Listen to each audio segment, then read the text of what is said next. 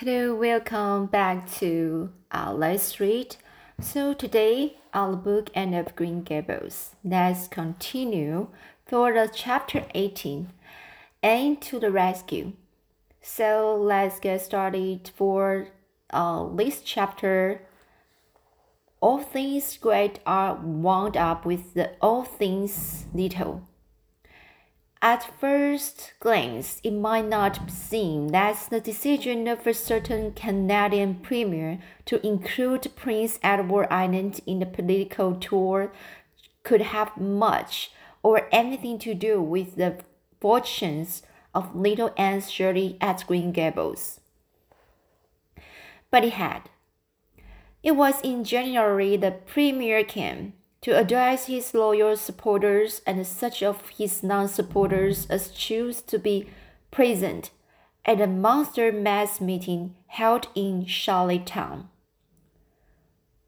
Most of the Avonlea people were on the premier's side of politics, hence, on the night of the meeting, nearly all the men and a, god, a goodly proportion of the women had gone to town.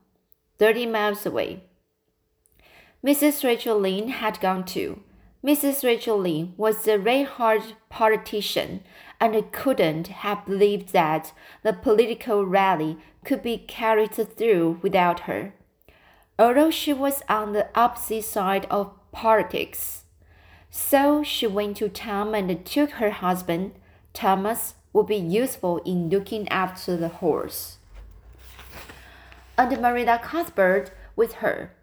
Marilla had a sneaking interest in politics herself, and as she thought it might be her only chance to see a real live premier, she promptly took it, leaving Anne and Matthew to keep house until her return the following day. Hence, while Marilla and Mrs. Rachel were enjoying themselves hugely, at a mass meeting. Anne and Matthew has a cheerful kitchen at Green Gables unto themselves. A bright fire was glowing in the old-fashioned Waterloo stove, and the blue-white frost crystals were shining on the window panes.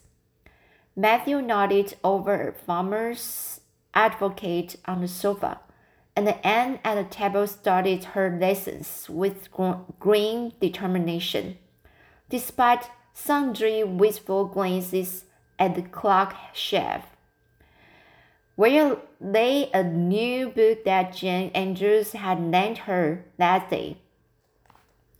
Jane had assured her that it was warranted to produce any number, any number of thrills, or worse to late effect and Anne's fingers tingled to reach out for it.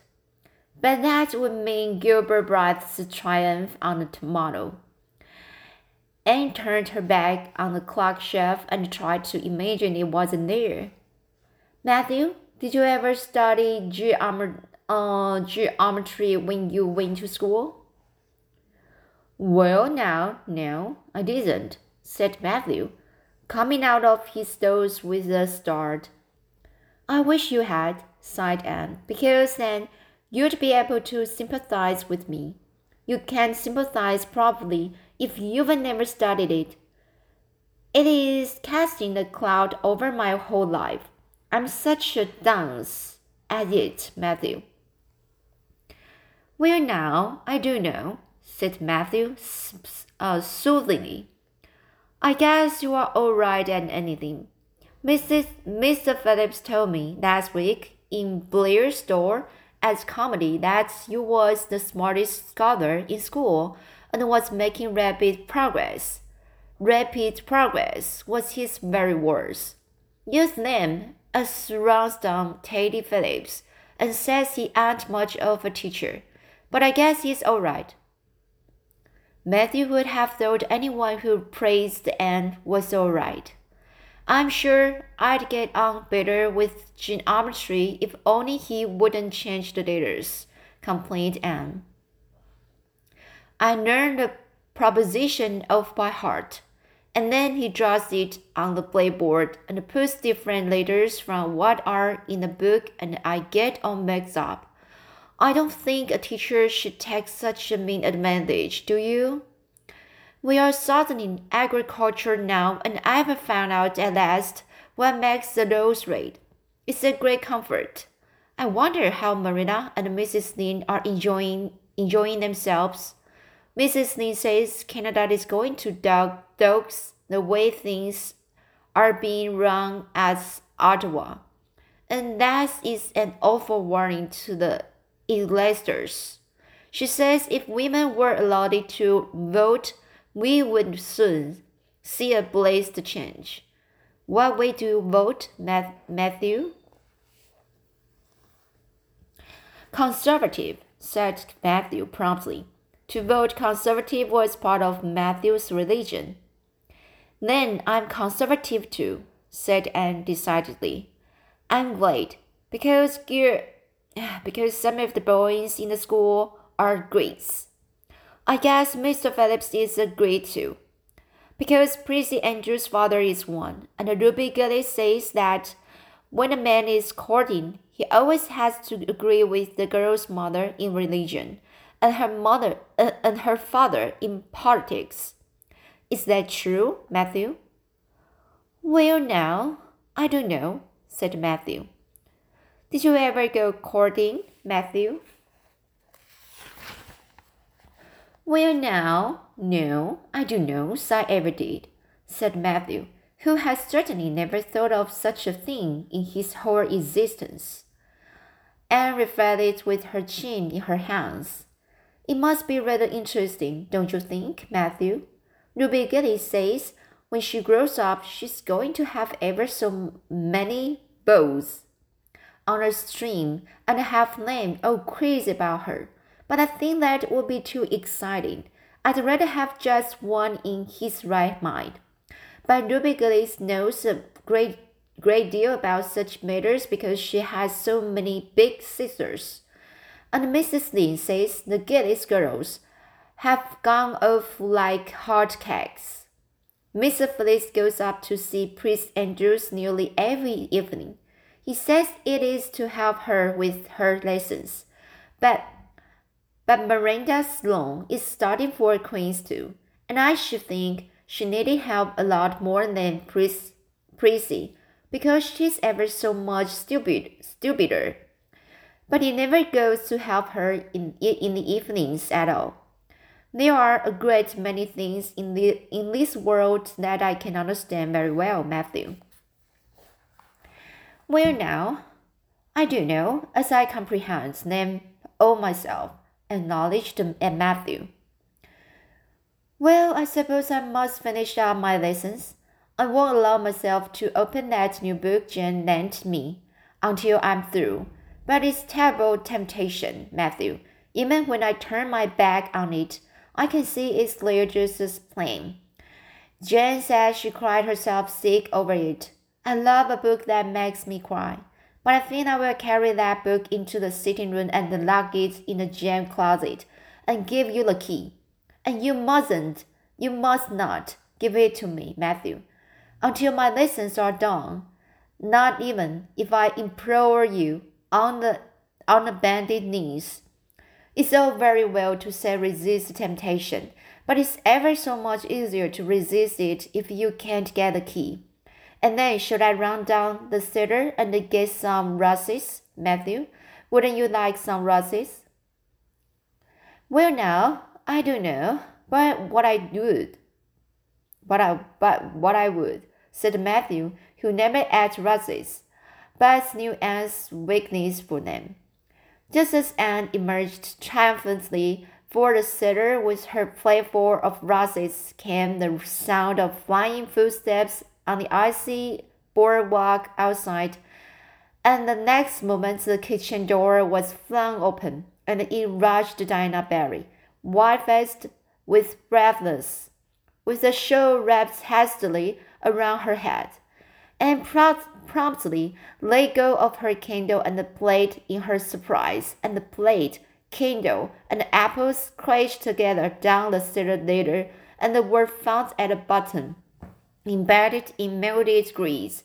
The next day, by Marilla, who gathered them up and thanks mercy the house had hadn't hadn't been set on fire. Whatever is the matter, Dinah? cried Anne. Has your mother relented at last? Oh, aunt, do come quick, implored Dinah nervously. Minnie May is awful sick. She's got cor- uh, cool, uh, croup. Young Mary Jo says, and the father and the mother are away to town and there's nobody to go for a doctor. Minnie May is awful bad and young Mary Jo doesn't know what to do. And oh, Anne, I'm so scared. Matthew, without a word, reached out for cap and a coat, slipped past Dinah and away into the darkness of the yard. He's gone to harness the, the sorrel mare to go to Carmody for a doctor, said Anne, who was hurrying on hood and a jacket. I know it as well as if he'd say so. Matthew and I are such kindred spirits. I can read I can read his thoughts without words at, a, at all. I don't believe he will find a doctor at Carmody, sobbed Dinah. I know that Dr. Blair, Blair went to town and I guess Dr. Spencer would go too. Young Mary Jo never saw anybody with croup, and Mrs. Lynde is away. Oh, Anne, don't cry, Di, said Anne surely. I know exactly what to do for croup. You forget that Mrs. Hammond had twins three times. When you look after three pairs of twins, you naturally you naturally get a lot of experience. They all had croup regularly. Just wait till I get the uh, Ipecac bottle. You mightn't have any at your house. Come on now. The two little girls hastened out hand in hand and hurried through Lover's Lane and across the crowded field beyond, for the snow was too deep to go by the shorter wood way. And, although sincerely sorry for Minnie May, was far from being insensible to the romance of the situation and to the sweetness of once more sharing that romance with the kindred spirit. The night was clear and frosty. All ebony of shadow of and silver of snowy slope. Big stars were shining over the silent fields. Here and there, the dark pointed firs stood up with snow powdering their branches and the wind whistling through them. Anne thought it was truly delightful to go skimming through all this mystery and the loveliness with your bosom friend, who had been so long estranged. estranged. Minnie May, aged three, was really very sick. She lay on the kitchen sofa, feverish and uh, and uh, rest, um, restless while her hoarse breath breathing, while her hoarse breathing could be heard all over the house. Young Mary Jo, a bosom broad, a sorry, a buxom, Mary Jo, a buxom, broad-faced French girl from the creek, whom Mrs. Barry has engaged to stay with the children during her absence, was helpless and bewildered quite incap- incap- incapable of thinking what to do or doing it if she thought of it. Anne went to work with skill and promptness. Minnie May has croup, all right. She's pretty bad, but I've seen them worse. First, we must have lots of hot water. I declare, Dinah, there isn't more than a cupful in the kettle. There I've filled it up. And Mary Jo, you may you may put some wood in the stove. I don't want to hurt your feelings, but it seems to me you might have thought of this before if you'd any imagination.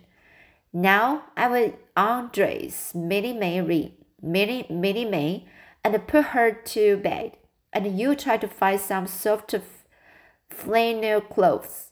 Dinah, I'm going to give her a dose of Ipecac first of all. Minnie May did not take kindly to the ipecac, but Anne had not brought up three pairs of twins for nothing. Down that ipecac went, not only once, but many times during the long, anxious night when the two little girls worked patiently over the suffering man, Minnie May, over the suffering Minnie and the young Mary Jo, honestly anxious to do all she could kept on a roaring fire and heated more water than would have been needed for a hospital of croupy babies. It was three o'clock when Matthew came with the doctor, for he had been obliged to go all the way to Spencervale for one. But the pressing need for assistance was passed. Minnie May was much better and was sleeping soundly. I was awfully near giving up in despair, explained Anne. She got worse and worse until she was sicker than ever the Hammond twins were, even the last pair. I actually thought she was going to choke to death. I gave her every drop of ipecac in front in that bottle, and when the last dose went down, I said to myself, not to Dinah or young young Mary Jo, because I didn't want to worry them any more than they were worried. But I had to say it to myself just to relieve my feelings. This is the last lingering hope, and I fear least a main one. But in about three minutes, she coughed up, coughed up, and coughed up the the flame, and began to get better right away. You must just imagine my relief, doctor, because I can express it in words. You know, there are some things that cannot be expressed in words. Yes, I know, nodded the doctor. He looked at Anne as if he were thinking some things about her that couldn't be expressed in words. Later on, however, he expressed them to Mr. and Mrs. Barry. That little red-headed girl, they have over. They have over at Cuthbert's is as smart as the magnum. I tell you, she saved the baby's life, for it would have been too late by the time I got here. She seems to have a skill and the presence of mind, perfectly wonderful in a child of her age. I never saw anything like the, the eyes of her when she was explaining the case out to me. Anne had gone home in wonderful white frosted winter morning, heavy-eyed from loss of the sleep, but still talking unweirdedly to Matthew as they crossed the long wild field and walked onto the glittering fairy arch of the lovers named Mabel's. Oh, Matthew, isn't it a wonderful morning? The world looks like something God had just imagined for His own pleasure doesn't it? Those trees look as if I could blow, blow them away with the breath. Poof! I'm so glad I live in a world where there are white frosts on you. And I'm so glad Mrs. Hammond had three pairs of twins after all. If she hadn't, I mightn't have known what to do for Minnie May. I'm real sorry I was ever cross with Mrs. Hammond for having twins. But oh, Matthew, I'm so sleepy. I can't go to school. I just know I couldn't keep my eyes open and I'd be so stupid. But I hate to stay home for guilt. Ah, some of the others, some of the others will get head of the class. And it's so hard to get up again. Although, of course, the harder it is, the more satisfaction you have when you do get up, haven't you?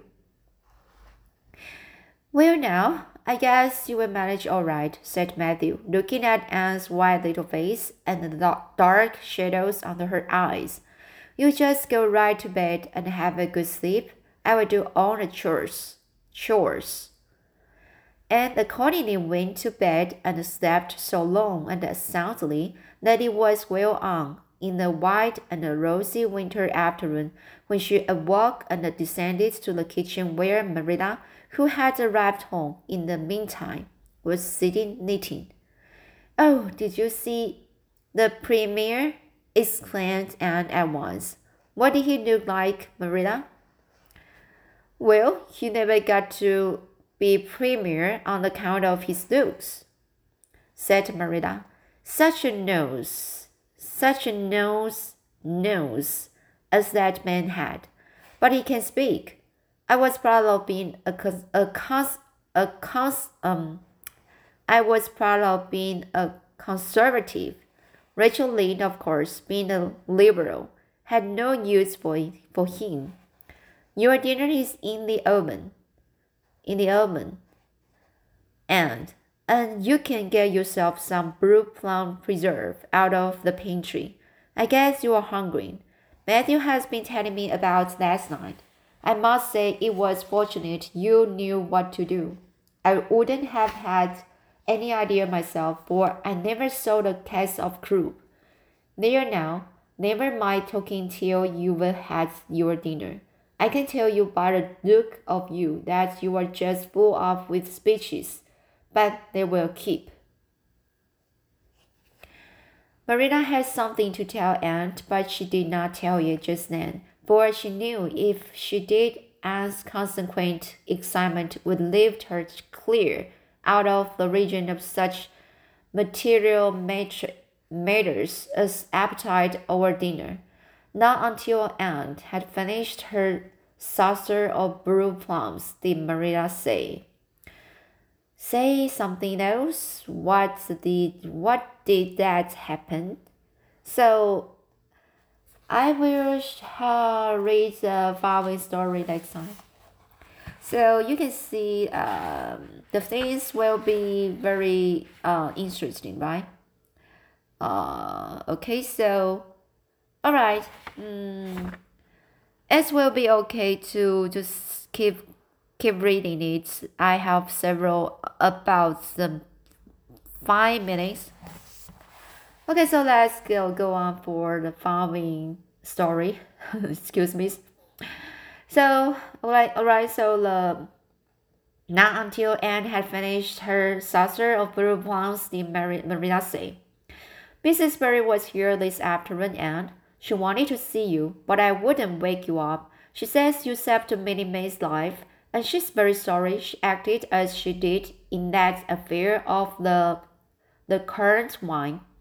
She says she knows now you didn't mean to set Dinah drunk and that she hopes you will forgive her and be good friends with Dinah again.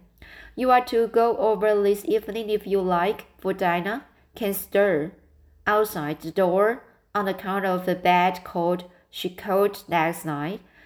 Now, Anne Shirley, for pity's sake, don't fly clean up into the air. The warning seems not unnecessary, so off lifted and the Ariel was Anne's expression and attitude as she sprang to her feet. Her face irradiated with the flame of her spirit. Oh, Marina, can I go right now without washing my dishes? I will wash them when I come back, but I cannot tie myself down to anything so unromantic as dishwashing at this thrilling moment. Yes, yes, run along, said Marina indulgently. Actually, are you crazy? Come back this instant and put something on you. I might as well call to the wind. To the wind. I might as well call to the wind. She's gone without a cap or wrap. Look at her tearing through the orchards with her hair streaming. It will be a mercy if she doesn't catch her death or cold. Anne came dancing home in the purple winter twilight across the snoring places. Afar in the southwest was the great shimmering, pearl-like sparkle of an evening star in the in the sky that was pale golden, and the uh, ethereal rose over gleaming white spaces and the dark gleams, gleams, gleams of spruce. The tinkles of sleigh bells among the snowy hills came like uh, elfin, elfin chimes through the frosty air, but their music was not sweeter than the song in Anne's heart and on her lips. You see before you a perfectly happy person, Marina, she announced. I'm perfectly happy, yes, in spite of my red hair. Just at present, I have a soul about above red hair. Mrs. Barry kissed me and cried and said she was so sorry that she could never repay me. I felt fearfully embarrassed, Marina, but I just said as politely as I could, I have no hard feeling for you, Mrs. Barry. I assure you once for all that I did not mean to intoxicate Dinah, and uh, henceforth I shall cover the past with the mantle of oblivion. Oblivion, the mantle of a of oblivion. That was a pretty dignified. Oh, sorry, that was a pretty dignified was of speaking, wasn't it, Marina? A few later was heaping coals of fire on Mrs. Barry's head, and Dinah and I had a lovely afternoon. Dinah showed me a new fancy cro- uh, crochet crochet stitch. Her aunt over at Carmody told her, not a soul in Everly knows knows it but us, and we pledged a solemn vow never to reveal it to anyone else. Dinah gave me the beautiful card with a wreath of roses on it and a verse of poetry. If you love me as I love you, nothing but death can part us two. And that is true, Marina. We are going to ask Mr. Phillips to, to let us sit together in school again. And Gertie Pye can go with many angels. We had an elegant tea. Mrs. Barry had the very best china set out just as if I was real company. I can't tell you what a thrill thrill it gave me. Nobody ever used their very best china on my account before. And we had fruit cake and a pound cake and a dough donuts and two kinds of preserves. Marina and Mrs. Barry asked me if I took tea and then said, Pa, why don't you pass the biscuits to Anne? It must be lovely to be grown up, Marina when just being treated as if you were is so nice. I don't know about it, said Marina, with a brief sigh. Well, anyway, when I'm grown up, said Anne decidedly, I'm always going to talk to little girls as if they were too, and I will never laugh when they use big words. I know from sorrowful experience, experience how late hurts one's feelings. After tea, Dinah and I made taffy. The taffy wasn't very good, I suppose, because neither Dinah nor I had ever made any, any before. Dinah left me to stir it while she buttered the place, and I forgot and let it burn.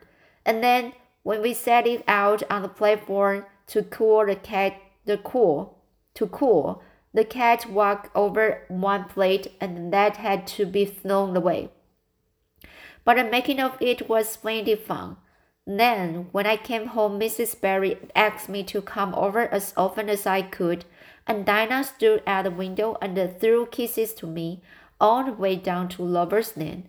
I assure you, Marina, that I feel like playing, praying tonight, and I'm going to think out a special brand new prayer in honor of the occasion. So this is chapter 18. So I'm happy I'm just finished the chapter 18 for you. And uh, it's very interesting that uh, chapter because it's a it's a like a very happy ending for these um, issues uh, about the friendship uh, with the Dinah. So okay, so let's see today and uh, I will share uh, follow my stories next time. So see you.